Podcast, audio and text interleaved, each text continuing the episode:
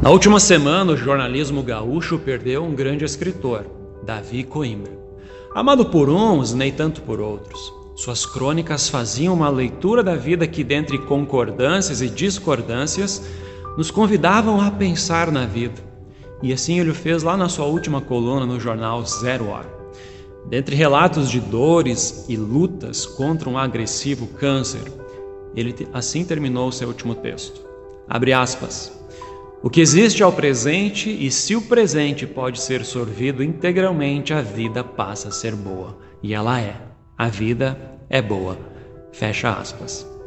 Bom, eu não quero aqui entrar no mérito se Davi Coimbra era cristão ou não. Imagino que apenas o Senhor Deus saiba disso, deixemos Deus ser Deus. Mas essa leitura da vida feita por alguém que está diante de um fim iminente precisa ecoar aos nossos ouvidos. O recado foi dado sorver o presente, agarrar o presente e simplesmente o viver. O amanhã nem sequer ainda existe. Óbvio que isso não quer dizer que não precisamos planejar uma aposentadoria, cuidar da saúde a longo prazo ou investir na educação para ter um futuro melhor. Viver só o aqui e agora seria inconsequente, mas viver o agora é necessário. Antes que bailemos no ritmo enganador de achar que a felicidade e a satisfação estão em um distante e inalcançável futuro. Hoje é o dia de agarrar as bênçãos de Deus e saboreá-las. Agora mesmo, não podemos deixar a riqueza da vida escorrer por dentre nossos dedos, sempre pensando que no futuro haverá um dia perfeito para ser feliz. Hoje é o dia de desfrutar da boa saúde que o Senhor nos deu, de abraçar os filhos e sentir o seu cheiro enquanto eles estão em casa, de estar com quem amamos e somos amados, de não apenas aguardar a primavera, mas de saborear as delícias do frio, como a sopa da vovó, um chocolate quente, ou que tal uma boa taça do seu vinho preferido. Bom, precisamos desacelerar acalmar as ansiedades que nos roubam do presente, saborear a boa vida que o Senhor Deus nos deu. Mesmo dentre os espinhos e as dores, as rosas existem.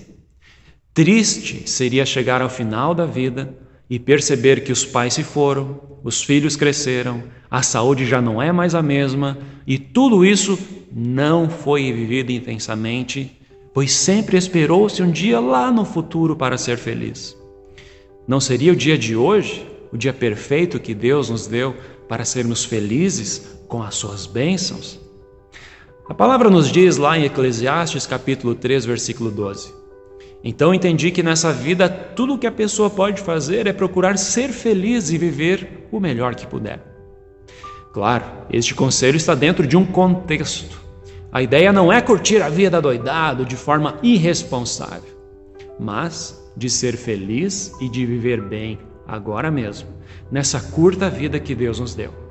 E uma forma excelente de aproveitar o dia de hoje para ser feliz de forma sábia e inteligente é aproveitar as oportunidades de arrependimento e de perdão dos pecados, de perdoar e de ser perdoado, de ler a palavra e orar de não desprezar a oportunidade de estar na casa do Senhor, de fortalecer a fé em Jesus Cristo como Salvador das nossas vidas.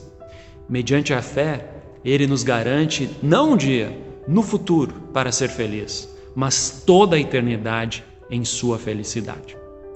Então fica a dica: qual é o dia ideal para ser feliz? Será um dia distante num futuro incerto? Será hoje o dia que Deus nos presenteia, cheio de bênçãos? Para saber mais, entre em nosso site radiocpt.com.br e acompanhe nossa programação.